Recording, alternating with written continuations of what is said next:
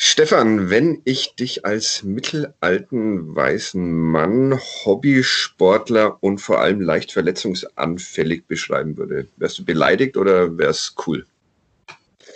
Ich könnte damit leben, nachdem ich äh, alt genug bin, um das auch selbst so einschätzen zu können. Mittlerweile würde ich mich eigentlich nur treffend beschrieben fühlen. Das ist Aber schön. Das ist. Okay. wie, wie, wie geht's dir gerade? Äh, zwickt irgendwas? Ähm, ja, der Rücken zwickt vor allen Dingen. Also ich glaube, ich, mir fehlen die, die wöchentlichen Einheiten im Schwimmbad und auch das, äh, der gelegentliche Besuch im Fitnessstudio. Das merkt man dann natürlich schon ab einem gewissen Alter. Ähm, das, das, das schränkt mich ein bisschen ein, aber ansonsten muss ich sagen, ähm, ich wäre am Samstag oder am Sonntag einsatzbereit, wenn mich jemand fragen würde. Okay, äh, wir können mal einen fragen, der sich mit sowas auskennt, vor allem mit Einsatzbereitschaft von Fußballspielern. Ähm, wir haben einen Gast im Podcast, Matthias Brehm feiert seine Premiere. Herzlich willkommen, Matthias. Hallo, grüßt euch. Wir wollen natürlich sprechen über Fußball in Corona-Zeiten mit Matthias Brehm, aber auch über das Leben als äh, Mannschaftsarzt an sich. Vorher muss ich aber noch einen äh, Stammgast, Stammgast in diesem äh, Podcast vorstellen und danach hören wir noch ein bisschen Musik und dann geht's richtig los. Der Stammgast ist unser Sponsor. Kadep wird präsentiert von der Website-Lösung Tushu. Im Tushu-Blog findet ihr viele hilfreiche Tipps, wie ihr eure Homepage in diesen besonderen Zeiten erfolgreich für die Zukunft aufstellen könnt, unabhängig vom System. Mehr dazu auf tushu.de slash blog, das heißt t-o-u-j-o-u.de slash blog. Jetzt noch kurz Musik. Bis gleich. Kadepp, der Club-Podcast von nordbayern.de. Er ist 43 Jahre jung und trotzdem schon seit 2007 unter anderem Mannschaftsarzt des ersten FC Nürnberg. Äh, die erste ganz banale Frage, Matthias Brehm, wie wird man eigentlich Mannschaftsarzt eines deutschen Profifußballvereins? Ja, das ist eine gute Frage. Damals, als äh, ich dazugekommen bin, war noch Hans Meyer Trainer und Hans wollte damals einen Arzt haben, einen jungen Arzt und hat uns dann damals gefragt, ob wir das übernehmen möchten. Und dann war ich mit in, in der Mannschaft und Hans im ersten Trainingslager nach dem Pokalsieg und seitdem bin ich halt jetzt Mannschaftsarzt. Es war tatsächlich auch ein, auch ein, ein Ziel, wenn ich das, äh, das äh, recht gelesen habe. Du äh, warst äh, selbst Leistungssportler als, als Leichtathlet äh, und mhm. auf, auf deiner äh, Homepage steht, du wolltest mit, mit Leistungssportlern arbeiten. Warum das? Was, was, was ist das Besondere an der Arbeit mit, mit Leistungssportlern? Leistungssportler, ja, das wollte ich schon immer machen. Also ich habe Medizin studiert, weil ich Orthopäde und Arzt in der Sportmedizin bzw. Sportorthopädie werden wollte. Das hat sich so ergeben aus dem Aspekt, dass ich mit ja eigentlich von Kindheit an immer leistungsorientiert Sport gemacht habe. Zuerst als kleines Kind Judo, leistungsorientiert, dann irgendwann äh, Leichtathletik bis zum Studium, wo es dann zeitmäßig nicht mehr ging. Und da ist es einfach so, Leistungssportler haben einen bestimmten Anspruch an sich, an ihre Gesundheit, an ihr Leben ähm, den ich sehr gut teilen kann. Wenn jemand verletzt ist und sich auf ein, nehmen wir jetzt mal unabhängig vom Fußball, auf einen Wettkampf, der nur einmal im Jahr stattfindet, sich vorbereitet, ein ganzes Jahr lang dafür trainiert hat und kurz vorher ein Problem hat, dann will er diesen Wettkampf irgendwie bestreiten. Ähm, möchte möglichst schnell gesund werden und möchte alle Register gezogen haben, die die moderne Medizin hergibt. Und das war einfach meine Maxime, dass man mit den Patienten so arbeitet, dass sie optimal betreut, schnellstmöglich behandelt werden können und so weiter. Und ich kann mich halt auch in dem Moment in den Sportler hineinversetzen. Dasselbe gilt natürlich auch für Fußballprofis. Ich meine, klar, wir haben 34 Spieltage in der Bundesliga, noch ein paar Pokalspiele dazu. Ähm, und da möchte keiner freiwillig irgendein Spiel verpassen. Also wollen die mit einem optimalen Einsatz an Medizin so gesund wie möglich in jedes Spiel gehen, um optimale Leistung zu bringen. Das war eigentlich einer der Hauptgründe, warum ich das damals so gerne gemacht habe. Wenn ich noch eine Frage stellen darf, Stefan, bevor du sicherlich auch eine deiner vielen Fragen stellen willst, war ein Grund auch dafür, für, für diesen Weg dann, dass du dich als Leistungssportler nicht immer optimal hast versorgt gefühlt von medizinischer Seite oder gemerkt hast, dass da vielleicht manche behandelnde Ärzte dann gar nicht so die, die speziellen Interessen vielleicht der Leistungssportler im Blick haben? Also ich meine, wenn man im Blick haben können vielleicht. Ja, wenn man selber Sport macht, dann hat man immer einen spezifischen Blick auf die ganze Sache. Den sieht man durch eine Brille, die man im Augenblick selber trägt.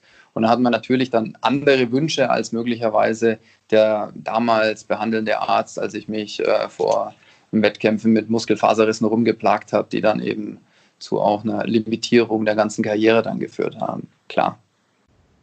Wenn du mir schon die Brücke baust, Fadi, ähm, dann springe ich natürlich sofort hinein und nachdem du die Einleitung schon so, so ein bisschen suffisant auf mich gemünzt hattest, äh, würde mich natürlich interessieren, wie fit denn der Mannschaftsarzt des ersten FC Nürnberg in dieser Zeit ist.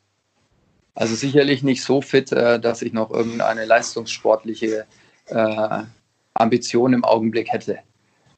Ich mache noch ein bisschen Sport, um die Frage anders zu beantworten, aber sicherlich nicht mehr so, dass ich hier irgendwelche Spitzenleistungen aus meinem Körper noch rauskitzeln könnte. Da habe ich also überhaupt gar nicht die Zeit mehr dafür. Der Spurt aufs Spielfeld, der ist aber gewährleistet. Der geht natürlich, der geht immer. Ich hoffe bloß, ich mache jetzt keine großen Sprüche und beim nächsten Mal reißt mir ein Muskel ab. sind, denn, haben, ja. sind, denn, sind denn Leistungssportler bessere Patienten als äh, jemand wie der Stefan oder ich? die wir auch schon bei dir in der Praxis waren, oder äh, einfach deshalb, weil sie, weil sie ihren Körper besser kennen und weil sie ähm, schneller einverstanden sind mit Maßnahmen, weil sie eben schnell wieder fit werden wollen? Oder ist es komplizierter, weil, weil sie ihren Körper so gut kennen und überall nochmal einen eigenen Therapievorschlag haben oder sagen, dann gehe ich nochmal zu dem Arzt in so und so und ähm, lass mir von dem eine neue Diagnose geben. Wie, wie, wie sind die als Patienten, die Leistungssport? Das waren jetzt viele Fragen in einem. Ja, das ist meine Spezialität. Wenn du, auf, wenn, du, wenn, wenn, du zwei davon beantworten könntest, wäre ich, wär ich schon zufrieden. Viel davon beantworten, die macht Nein, also äh, Leistungssportler, ob die jetzt Fußballer, Profis oder Leichtathleten oder äh, Badmintonspieler sind, die haben alle den Wunsch, schnellstmöglich gesund zu werden. Unabhängig davon haben das natürlich andere Patienten oftmals auch. Ähm, aber sie haben, sie gehen die, die Diagnosen bzw. die Therapieschritte meistens intensiver mit als viele Normalpatienten, ohne dass man jetzt Normalpatienten äh, das per äh, überstülpen kann, dass sie diese Aussagen, die ich gerade gemacht habe, äh, verinnerlichen. Aber ein Leistungssportler ist ein anderer Patient. Der hat in dem Moment, wo er verletzt ist, andere Bedürfnisse als jemand, der seit Monaten immer wieder ein bisschen Rückenschmerzen hat oder irgendwelche Kniegelenksschmerzen, die er seit Jahren mit sich rumträgt. Ähm, der wünscht einfach schnellstmögliche Diagnostik, schnellstmögliche Therapie und dann am Ende natürlich auch eine optimale Betreuung, dass also von der Rundumversorgung letzten Endes alles da ist. Und das versucht man natürlich einerseits dem Spitzensportler anzubieten, aber das versuche ich eigentlich für fast alle meine anderen Patienten auch zu machen. Aber immer mit dem Hintergrundgedanken dabei, dass man quasi aus dem Sport das so kennt, dass man alles macht für den Patienten. Hm. Hat sich, hat sich für dich da über die Jahre was verändert? Also sprich, wenn du Diagnosen gestellt hast, vielleicht noch in jüngeren Jahren, hat man die dann eher äh, angezweifelt oder sich noch eine Zweitmeinung eingeholt? Hat sich das dahin entwickelt, dass du, wenn du heute was sagst, dass, ja, dass die Spieler oder die Sportler generell eigentlich sagen, okay, dann ist es so, da halte ich mich dran, dann, dann wird es auch so sein? Also ich glaube, das hat sich dahingehend nur bedingt gewandelt. Ich meine, klar, ich war damals sehr jung, als ich plötzlich mit Spielern zu tun hatte, die äh, auf dem Platz standen, die älter waren als ich. Ähm, aber man hat natürlich in solchen Bereichen, wo dann irgendwas möglicherweise, wo man gemerkt hat, dass der Spieler mm, nicht so ganz glücklich war mit der Diagnose, weil er möglicherweise ihn für ein paar Wochen aus dem System genommen hätte, ähm, hat man dann immer von vornherein gleich noch dafür gesorgt, dass er eine zweite Meinung von dem Kollegen dazu bekommt. Ähm, dass es dann quasi für den Patienten klar abgesichert ist. Wo man ihn dann zu einem zweiten Experten dann nochmal geschickt hat, aktiv, proaktiv gesagt hat, pass auf, wir haben jetzt, nehmen wir mal einfach ein banales Beispiel, du hast Meniskusriss, hier im MRT sieht man es eindeutig, du bist jetzt sechs Wochen damit raus, weil muss operiert werden und so weiter und so weiter. Dann habe ich ihm bewusst wenn er dann geguckt hat, so, oh nee, sechs Wochen, mein Vertrag läuft aus, Saisonende und so weiter, ähm, dass man dann gesagt hat, okay, pass auf, da gibt es noch den und den Experten und genau da fährst du hin. Dann habe ich den angerufen, habe einen Termin gemacht, dann ist er da hingefahren am nächsten Tag und dann ist die Diagnose eigentlich nahezu immer bestätigt worden muss man das eigentlich alles immer komplett durchdenken, gleich in dem Moment, wo man anfängt, was zu diagnostizieren, um auch die Therapie abzusehen? Oder ist es dann auch oft so, dass man einfach wissen muss, wie du es gerade angedeutet hast, zu welchen Spezialisten man eigentlich in der Folge dann gehen muss, um das dann wirklich therapiert zu bekommen? Also das hängt immer davon ab. Ähm, was für eine Diagnose das ist. Wenn das natürlich irgendwelche OP-pflichtigen Diagnosen sind, dann sucht man sich natürlich oder man hat ein großes Netzwerk an Spezialisten, die genau das machen und nichts anderes machen, wo man die dann hinschickt, die man dann auch gut kennt, wo man weiß, dass das Ergebnis meistens gut ist. Ich meine, bei Operationen steckt man nie zu 100 Prozent drin, aber man hat eine sehr hohe Wahrscheinlichkeit, dass das dann eine optimale OP-Versorgung ist. Und dann äh, kümmere ich mich da proaktiv sofort drum, dass wir quasi, ich frage natürlich den Patienten vorher, ob das ihm recht ist ähm, und äh, ich habe noch nie einen erlebt, der gesagt hat, nee, will er nicht. Mhm. Aber du operierst auch noch selbst, gell? Ja, ich operiere natürlich auch noch selbst, aber nie eigene Spieler und nie eigene Familie. Mhm. Weil? Ja, da ist man emotional anders dabei. Da will man es besser als gut machen. Und wenn man was besser als gut machen will, macht man es anders als sonst. Und dann macht man möglicherweise Fehler, die man sonst nie machen würde. Und das zu vermeiden, schicke ich die proaktiv zu dem jeweiligen Spezialisten. Mache ich mit meinen Eltern übrigens auch so. Äh, ich habe noch eine, eine praktische äh, Frage, äh, relativ schnell zu beantworten wahrscheinlich. Clubspieler müssen sich als erstes von Matthias Brehm behandeln lassen oder äh, gibt es da welche, die sagen, ich habe aber in, in Serbien den Arzt meines Vertrauens und will als erstes von dem eine Diagnose hören? Also sagen wir es mal so, wenn äh, sich ein Spieler verletzt, ist der Weg zu mir relativ schnell und einfach gebahnt durch die Physios, durch den Verein dann ähm, läuft es meistens schon so, dass ich den als erstes sehe. Mhm. Ähm, wenn der dann natürlich sagt, er hat in Kroatien, Serbien, äh, Ägypten oder sonst irgendwo noch einen Arzt, den er schon immer kannte, ähm, dann wenn man natürlich, und er will mit dem noch eine zweite Meinung haben, dann nehme ich in fast allen Fällen Kontakt mit dem auf, ähm, schicke ihm die Bilder oder schicke den Spieler selber dorthin, je nachdem, was dann halt an Therapie oder Diagnose in dem Moment halt fällig ist. Weil ich meine, es ist ja ein Miteinander und nicht ein Gegeneinander. Du hast es angesprochen mit dem, äh, die Spieler wollen schnell wieder fit werden, müssen, müssen eine Saison ähm, durch durchstehen. Am, am besten mehrere Saisons, äh, in denen sie auch viel Geld verdienen können. Ich hatte als äh, Jugendlicher mal eine Knieoperation und äh, danach haben mir die Ärzte gesagt, also wenn ich nicht irgendwie auf hohem Niveau weiter Fußball spiele, dann soll ich besser gar nicht mehr weiter Fußball äh, spielen, weil das fürs Knie schlecht wäre. Ähm, Habe ich also nicht mehr weiter Fußball gespielt. Ist das gesund, was, was Profis machen? Das ist immer was, relativ, ja. ob das gesund ist. Ich meine, das ist erstmal eine Frage der Definition, was ist gesund.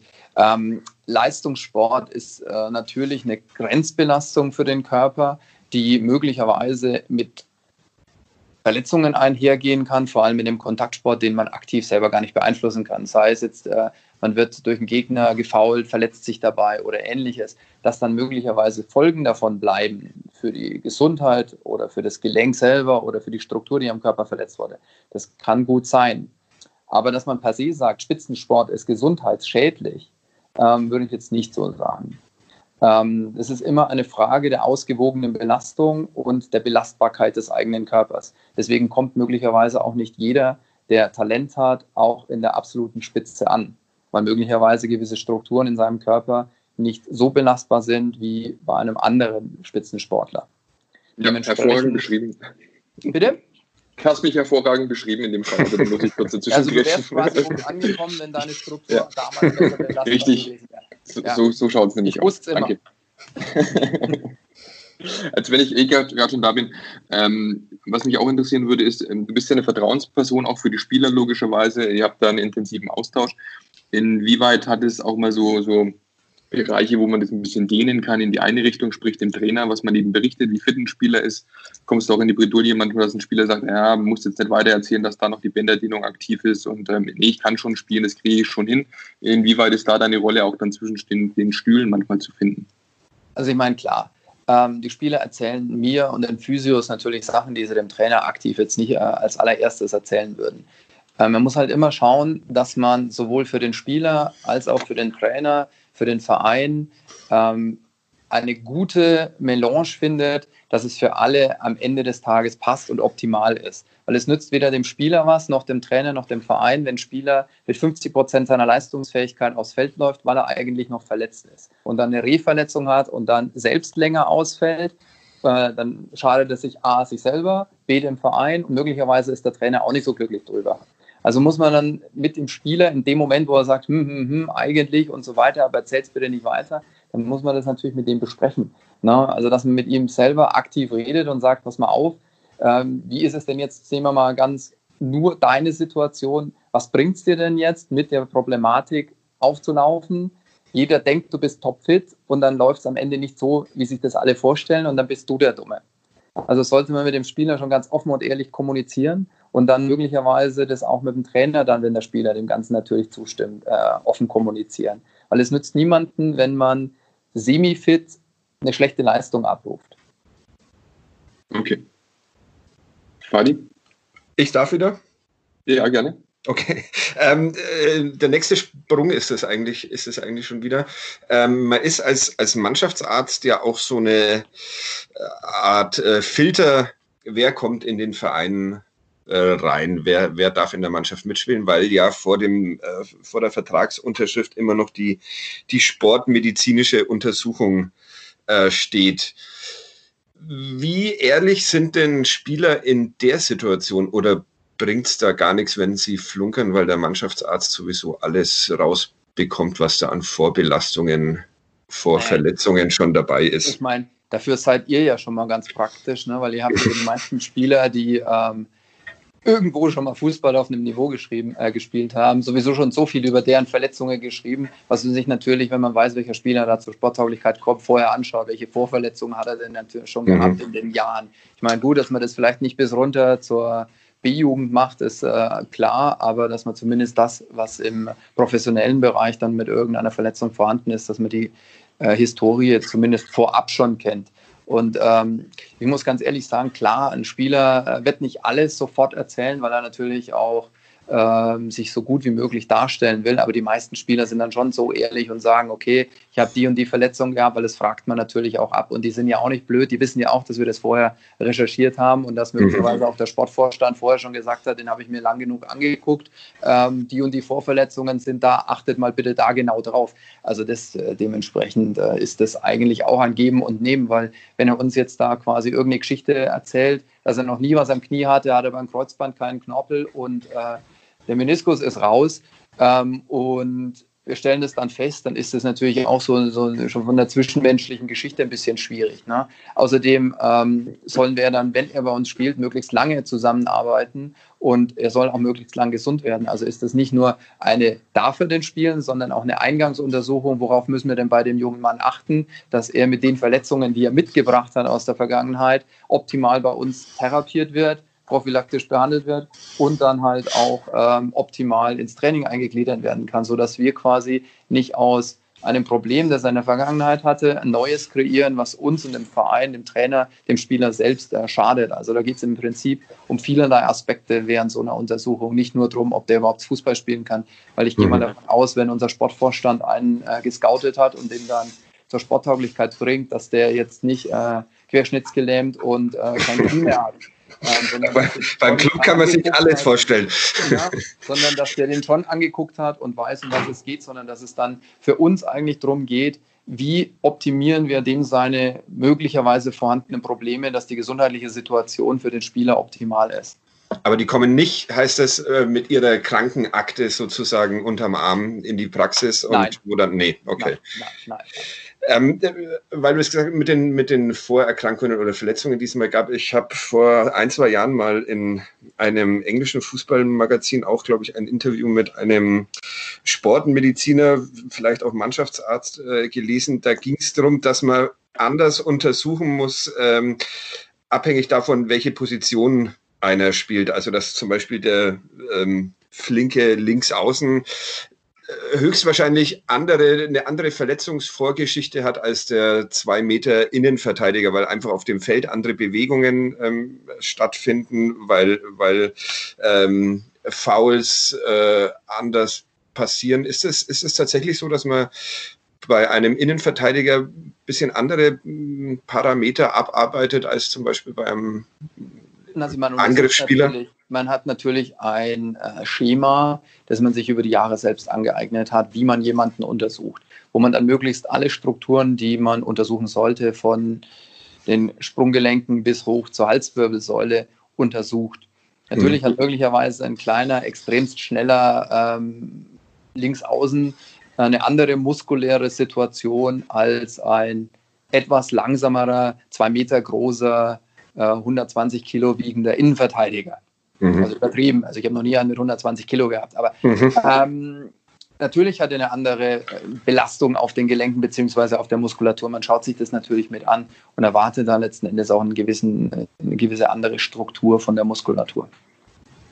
Wie ehrlich könnt ihr damit umgehen mit so Verletzungsgeschichten? Ich meine, es hat sich auch über die Jahre immer ein bisschen verändert. Ganz früh hat man natürlich immer genau detailliert verraten, was jemand hat. Irgendwann ist man dazu übergegangen, vielleicht nur noch von muskulären Problemen zu sprechen, auch natürlich, um dem Gegner vielleicht nicht zu ermöglichen, den Spieler genau an dieser Stelle auch vielleicht zu erwischen und nochmal zusätzlich zu schwächen. Auf der anderen Seite ist es natürlich für Ärzte auch immer schwierig, wenn man eine genaue Diagnose abgibt und dann die Therapie länger dauert, dann ist es vielleicht nicht die richtige Diagnose gewesen. Wie, wie heikel ist es in so einer Situation, da auch mit der Öffentlichkeit umzugehen? Also mit der Öffentlichkeit ist es immer so eine Geschichte, muss man ganz ehrlich sagen, auch wenn ihr das nicht so gern hört. Ähm, wir haben eine gewisse ärztliche Schweigepflicht. Ne? Die gilt nämlich auch äh, für Profisportler. Und wenn mir ein Spieler sagt, ähm, er will das nicht, dann gibt es die Mitteilung auch nicht. Ganz einfach so wie ich, wenn du jetzt zu mir in die Praxis kommst und äh, irgendeine Verletzung hast, ich es deinem Arbeitgeber so nicht mitteilen darf und auch nicht tue und es natürlich dann auch nicht der Öffentlichkeit mitteile. Das genau dasselbe gilt für so einen, für einen Profisportler natürlich auch, auch wenn das Interesse der Öffentlichkeit eine ganz andere ist. Aber wenn er sagt, er möchte nicht, dass es der Öffentlichkeit mitgeteilt wird, dann wird das so nicht detailliert der Öffentlichkeit mitgeteilt, ganz einfach. Und viele Spieler haben mittlerweile erkannt, dass sie das gar nicht alles en Detail in der Zeitung stehen möchten, haben möchten. Dementsprechend äh, teilen wir halt in Absprache mit dem Spieler, mit unserem Pressesprecher und mit der äh, Vorstandschaft äh, dann mit, was äh, letzten Endes ähm, der ärztlichen Schweigepflicht entsprechend machbar ist. Und für dich, für deine Diagnosen und so weiter schon mal in die Bredouille gekommen, zu sagen, okay, das, das habe ich so diagnostiziert, das ist dann im Normalfall die Ausfallzeit zwei Wochen, plötzlich waren es dann aber sechs Wochen oder so. Das ist dann auch eine Überlegung, wo man sagt, da geht man ein bisschen defensiver ran an die, an die Thematik. Also du meinst, dass man dann quasi sich in einem guten Licht am Ende dastehen lassen möchte. Ähm, na, das hängt ja die Heilungsverhalten von verschiedenen Verletzungen hängen natürlich auch immer von den Umständen ab. Ne? Ich meine, man kann natürlich sagen, eine bestimmte Verletzung, äh, der Erfahrungswert sind zwei Wochen, funktioniert normalerweise auch prima. Ähm, dann passt aber irgendwas in dem Moment nicht. Der Spieler hat schlecht geschlafen, hat zusätzlich noch einen Infekt bekommen. Ähm, das Kind zu Hause äh, ähm, hat einen Infekt, schläft schlecht, kriegt gerade Zähne, was auch immer. Und dann verzögert sich plötzlich das Heilungsverhalten, was ganz normal ist, was bei jedem Menschen so wäre, wenn äh, der psychische Stress oder der physische Stress noch zusätzlich obendrauf kommt. Klar hat man dann natürlich eine Verzögerung von Heilungsverhalten. Ist ganz normal und ähm, kommt natürlich auch vor. Wie lange wie lang dauert es derzeit, um einen Kreuzbandriss auszuheilen in etwa? Nach ähm, den Statistiken, die von der Verwaltungsberufsgenossenschaft jedes Jahr publiziert werden, circa 8,3 Monate im Durchschnitt bis Return to Competition. Frage ich natürlich, weil es letzte äh, Woche einen Kreuzbandriss gab beim ersten FC Nürnberg. Ähm, Paul Besson hat da erwischt im, im Training und ähm, es gab danach viele, die gesagt haben, ja klar war abzusehen, es geht äh, jetzt um diese äh, um die Corona-Krise. Der Club äh, soll wie alle anderen Bundesligisten am kommenden Wochenende wieder anfangen mit äh, Bundesliga-Fußball, hatte vorher lange Zeit nicht die Möglichkeit, richtig zu trainieren. Und alle sagen, solche Muskelverletzungen wird es jetzt ähm, oder äh, solche Bänderrisse wird es jetzt zuhauf geben, weil die Spieler noch nicht vorbereitet sind ähm, auf den Wettbewerb man muss jetzt bestimmt nicht sagen, dass äh, Besson äh, typisch ist oder dass es genau deshalb passiert ist, aber fürchtet man das ein bisschen, dass das auch als Arzt, dass es sowas jetzt sich häufen könnte, weil die Vorbereitung einfach zu kurz ist? Also man muss ja ehrlicherweise sagen, bei Paul Besson, wenn man das jetzt runterbricht auf den Einzelfall, das war ein Mannschaftstraining, wie wir halt begonnen haben zu trainieren, wieder mit der vollen Mannschaft, was wir theoretisch auch bei jeder Saisonvorbereitung irgendwann mal gemacht hätten, nachdem die Jungs zurückgekommen sind. Das ist mhm. halt, ist, in dem Moment ist es halt passiert, es ist das Risiko, das man in dem Fußballsport letzten Endes hat, ähm, dass eine Knieverletzung eben auftritt. Ähm, was muskuläre Geschichten angeht, ich meine, klar, wir haben jetzt acht Wochen nicht äh, wettkampforientiert trainiert, haben dadurch sicherlich jetzt nur eine kurze Vorbereitung auf die Saison. Ähm, das Risiko durch die Belastung, dass wir jetzt die nächsten sechs Wochen mindestens zwei englische Wochen spielen werden, ist natürlich erhöht. Ne? Und dann muss man halt gucken, dass man da für die Spieler eine äh, optimale Regeneration hinkriegt, dass das Risiko nicht so hoch ist, dass wir nächste Woche mit sehr vielen Muskelverletzungen aus dem ersten Spiel rausgehen. Das heißt ja auch nicht, dass die Jungs jetzt gar nichts trainiert haben. Die haben halt nicht wettkampfspezifisch trainiert. Also die Belastung wird jetzt sicherlich in den nächsten Wochen extrem hoch für die Jungs sein. Ähm, und da muss man halt jetzt gucken, dass wir für die Spieler die optimalen Bedingungen schaffen, dass sie außenrum gut regenerieren können, dass wir das Risiko so weit wie möglich minimieren können. Aber letztlich sind ja doch so auch umdrehen, dass man sagt, die Wahrscheinlichkeit oder das Risiko ist natürlich durch so eine geschrumpfte Vorbereitung, durch so eine wenig fußballspezifisch äh, Trainiererei äh, erhöht. Also man hat sicherlich für bestimmte Strukturen jetzt eine erhöhte Belastung, die möglicherweise dann ähm, mit einer erhöhten Verletzungsanfälligkeit einhergehen kann. Aber um ehrlich zu sein, wir werden es hinterher wissen, weil es gibt wenig Erfahrungswerte zu dem Thema, mhm. wie kurz ähm, die ähm, Vorbereitung denn wirklich sein muss und wie hoch das Risiko ist. Also ich meine, das sind eigentlich jetzt ganz interessante Daten, die wir jetzt kriegen werden. Ähm, wie belastbar ist denn so ein junger Profisportlerkörper? Mhm.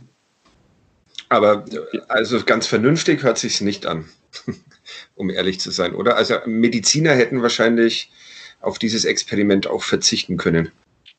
Also wenn es anders gegangen wäre, hätten wir sicherlich eine längere Vorbereitung genommen, so wie wir es ja in der regulären Saison, wenn wir länger Pause haben, auch machen. Aber es geht halt jetzt gerade nicht, deswegen haben wir auch nicht die Option. Wie ist dann euer Fahrplan mit den Spielern? Also seid ihr momentan mehr gefordert, natürlich, wahrscheinlich schon, ähm, und, und noch, noch äh, umfangreicher zu pflegen und auf Regeneration, hast du schon gesagt, zu achten. Ähm, was verändert sich in deinem Ablauf da speziell mit den Spielern? Also in meinem Ablauf ändert sich eigentlich nicht so viel, weil ähm, da sind hauptsächlich die Physios gefordert, was die Pflege angeht. Ne? Ähm, die kriegen natürlich jetzt vermehrt äh, Behandlung, Pflege, um ähm, die Muskulatur zu regenerieren, weil wir halt auch ein paar Einschränkungen haben in den normalen Regenerationsmaßnahmen, die wir haben. Wir haben unser, die Sauna ist zu aus hygienischen Gründen. Ähm, der ganze Wellnessbereich, ich nenne es jetzt mal Wellnessbereich vom Entmüdungsbecken über das Dampfbad, über äh, Massagedüsen Düsen unter Wasser. Da können wir halt auf alles jetzt gerade eben nicht zurückgreifen, ähm, um eben die Corona-Infektionsgefahr möglichst runterzufahren. Dementsprechend ist es dann halt mehr Aufgabe der Physios, dieses Problem abzufangen. Also die werden da deutlich mehr zu tun haben als jetzt äh, hoffentlich ich, weil ähm, ich hoffe jetzt mal nicht, dass wir so viele Verletzte haben werden. Du bist, wenn ich mich recht äh, erinnere, auch der Hygienebeauftragte beim ersten FC Nürnberg. Ist das richtig? So ist das. Wie, wie haben denn eure Schritte ausgesehen? Oder erklär doch mal das Konzept, das bis jetzt galt, seit ihr von, von dieser Corona-Krise, von diesem Virus erfahren habt? Was, was habt ihr alles also, verändert? Also wir haben ganz am Anfang, zu, ähm, als die Corona-Krise nach Deutschland geschwappt ist, angefangen mit den Basishygienemaßnahmen. Ne? Jeder, also wir haben Desinfektionsmittel aufgestellt gehabt, die Spieler haben die Hände gewaschen, wenn sie zur Tür reingekommen sind. Wir haben in der Kabine versucht, ähm, das Ganze ein bisschen zu entzerren, ähm, was natürlich am Anfang nicht so gegangen ist, weil A, die Empfehlungen des Robert-Koch-Instituts damals noch nicht so ausgeprägt waren wie jetzt.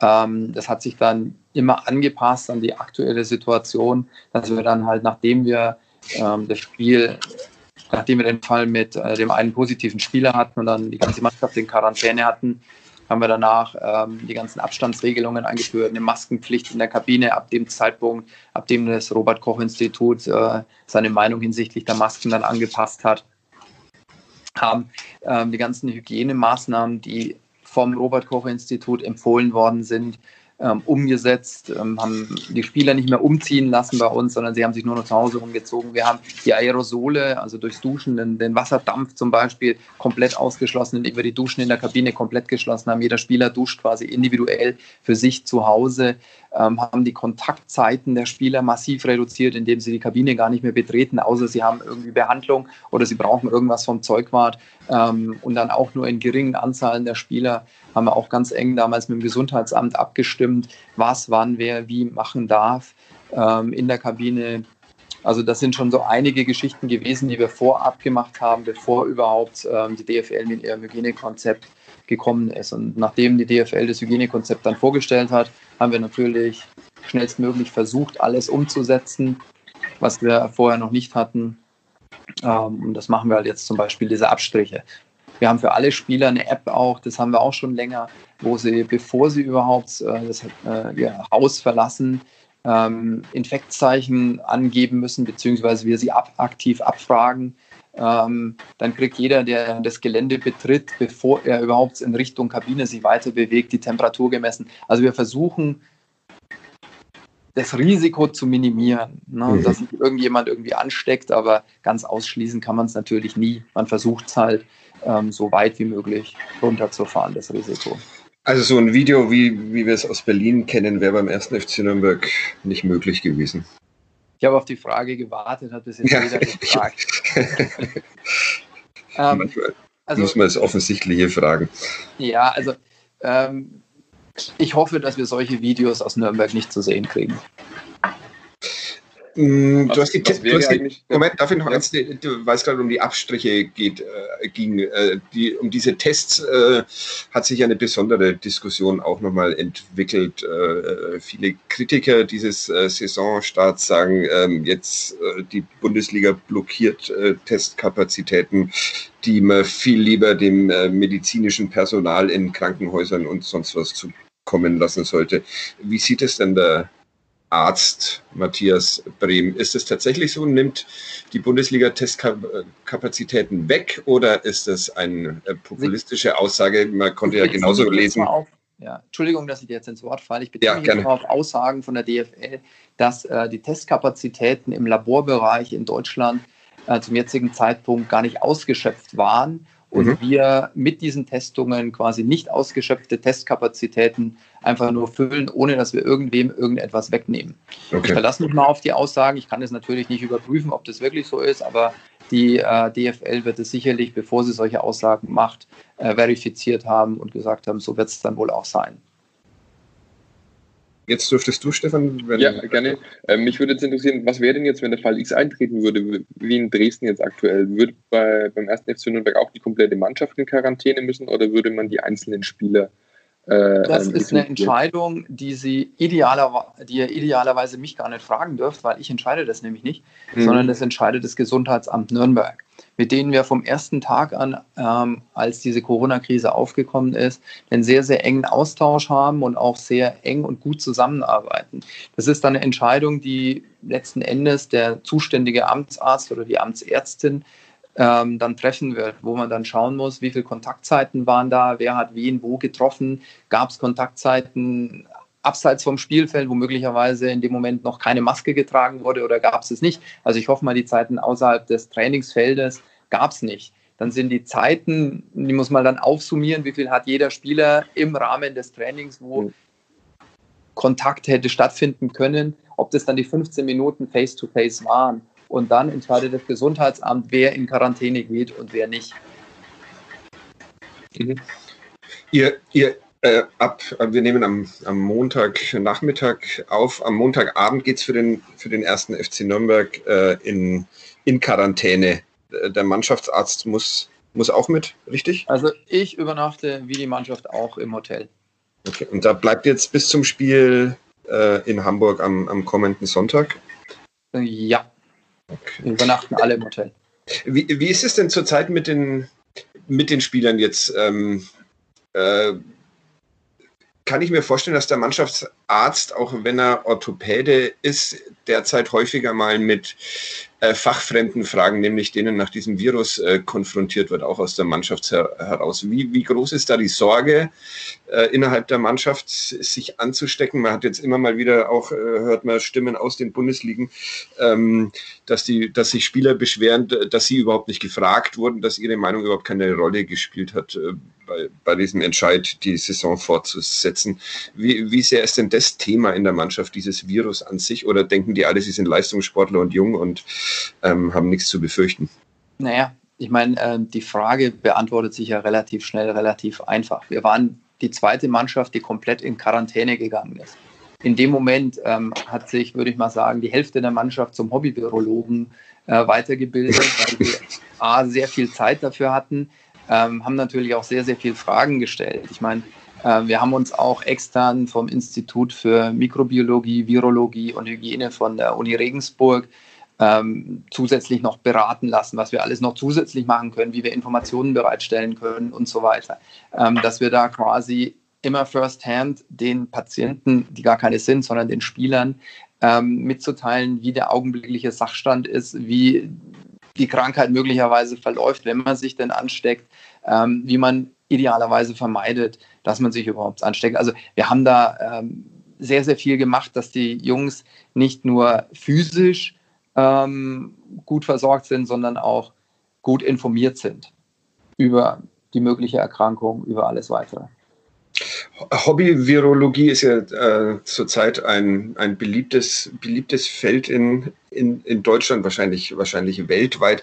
Wie ähm, schwierig, und das ist jetzt eher so eine allgemeine Frage, nicht fußballspezifisch, wie, wie schwierig ist es denn für einen Mediziner derzeit, wenn er Menschen sieht, die sich auf Demonstrationen äh, treffen, weil sie gegen die Beschränkungen ihres, ihres Lebens sind. Wenn plötzlich jeder eine Meinung hat zu diesem, zu diesem Virus, wo wahrscheinlich selbst dann der Orthopäde sagt, eigentlich weiß ich darüber wenig. Also wie kompliziert ist das in dieser Diskussion, die da Deutschland gerade so ein bisschen ereilt, äh, als Mediziner die Fassung zu bewahren?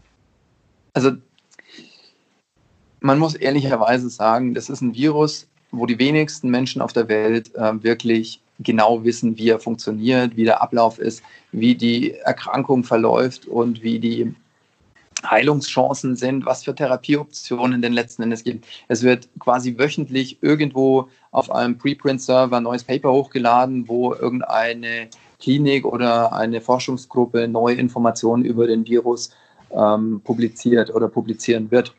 Und dann ähm, dass man sagt, okay, die Basismaßnahmen werden nicht eingehalten, weil wir alle jetzt ähm, plötzlich es anders sehen und jeder weiß, wie es geht, finde ich halt schwierig.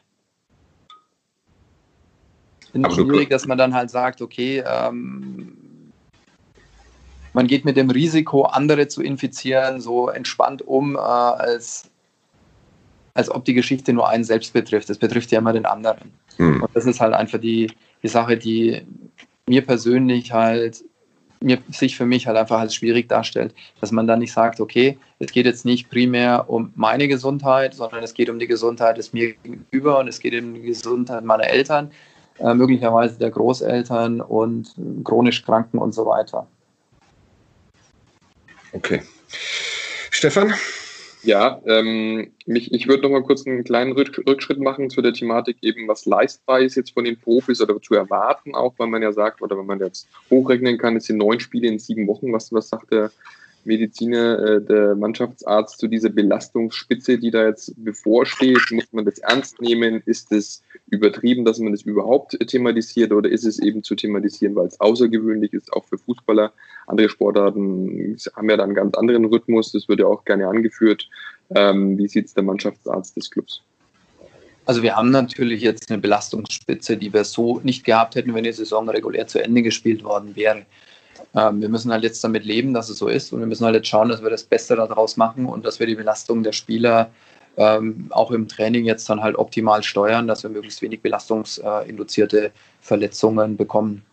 Also mhm. ich meine, so müssen wir halt jetzt damit umgehen und das machen wir jetzt auch und schauen, dass wir für die Jungs einfach äh, optimale Bedingungen, soweit wir es schaffen können, machen können. Mhm. Letzte Nachfrage dazu, Fadi. Ähm, es ist ja im Raum oder steht im Raum, die FIFA hat es erlaubt, fünfmal äh, pro Spiel zu wechseln, also mehr Auswechselspieler ins, ins Spiel zu bringen.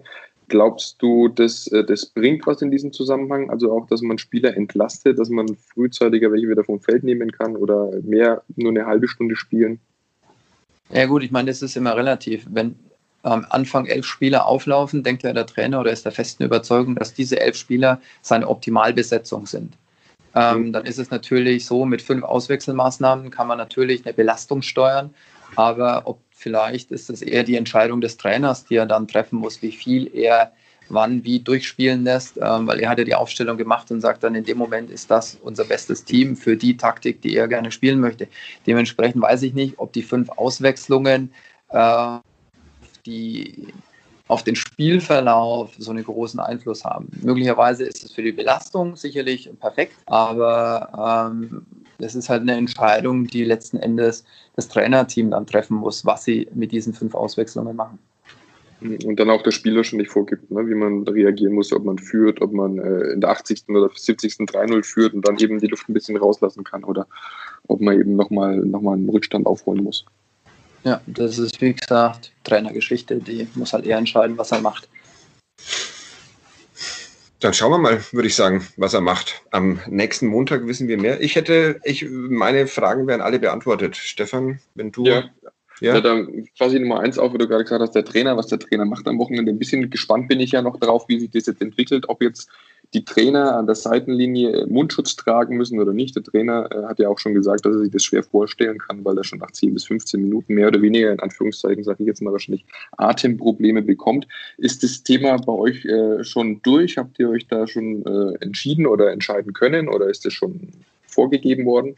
Matthias? Also wir halten uns an die Vorgaben von der DFL, was sie dann eben äh, entscheiden, dass wir ähm, genau das umsetzen, ob da jetzt Masken getragen werden müssen oder nicht. Das entscheidet die DFL und genau daran halten wir uns. Und beim Jubeln wird es auch äh, Spielertrauben geben oder ist es auch irgendwie intern besprochen, dass man das vermeiden möchte? Er spielt jetzt auf die Aussage von Hanno in der Bildzeitung am Wochenende an. Ich weiß es nicht, ich war nicht dabei, was die Spieler jetzt mit dem Jubel beschlossen haben oder nicht. Das kann ich, um ehrlich zu sein, nicht sagen. Ich hoffe, wir jubeln sehr häufig und gewinnen das Spiel. Aber ähm, wie sie jubeln, dazu kann ich, um ehrlich zu sein, nichts sagen. Was hat, er, Hanno, was, was hat er denn Hanno in der Bildzeitung gesagt? Sorry, ich habe es nicht mitbekommen im Homeoffice ähm, dass sie sich äh, gerne zum Jubeln treffen werden und äh, da keine Rücksicht drauf nehmen wollen. Also so habe ich jetzt zumindest äh, mitbekommen, genau. Aber vom, vom Mannschaftsarzt gibt es jetzt da keine Direktive, der sagt, okay, lasst es bitte, macht es nicht oder das überlässt man den Spielern dann trotzdem, weil das vielleicht nicht also diese 15 Minuten Kontakt äh, frisst. auf dem Spielfeld relativ wenig Einfluss drauf nehmen können, wie die Jungs jetzt dann jubeln werden wird ehrlich zu sein. Auch, wenn ich Ihnen vor, auch wenn ich Ihnen vorher sage, lasst es bitte. Ähm, in dem Moment ist es eine emotionale Geschichte und ich, da kann ich äh, eigentlich in der Sekunde, wo sich das dann entscheidet, was dann passieren wird, überhaupt keinen Einfluss drauf nehmen. Ich möchte mir das auch gar nicht vorstellen, dass das so abläuft, dass die dann plötzlich auf fünf Metern sich nur irgendwie zuwinken oder sowas. Also jetzt fehlen eh schon die Emotionen von den Zuschauern, jetzt noch der, der emotionale Jubel, der das, das äh, das Gelbe vom Eis beim Fußballspielen, aber wir werden sehen. Fadi, bitte. Äh, ich wollte nur fragen, ob der Betreuerstab jubeln wird in einer Jubeltraube oder ob ihr euch da schon sicher seid, dass ihr Abstand haltet und. Also eine Jubeltraube, ähm, weiß ich jetzt nicht, wann wir das letzte Mal aufeinander gelegen waren, um ehrlich zu sein. Aber 2007. Ich glaube, aber ich glaube, ähm, das wird sich äh, so regeln lassen, dass wir die Hygienemaßnahmen einhalten. Okay.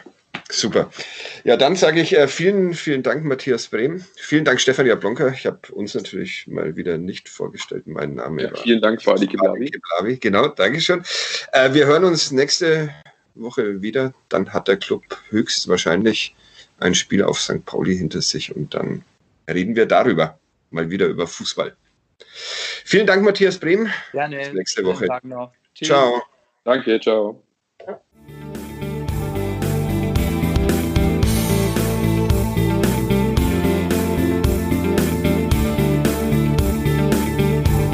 Mehr bei uns im Netz auf nordbayern.de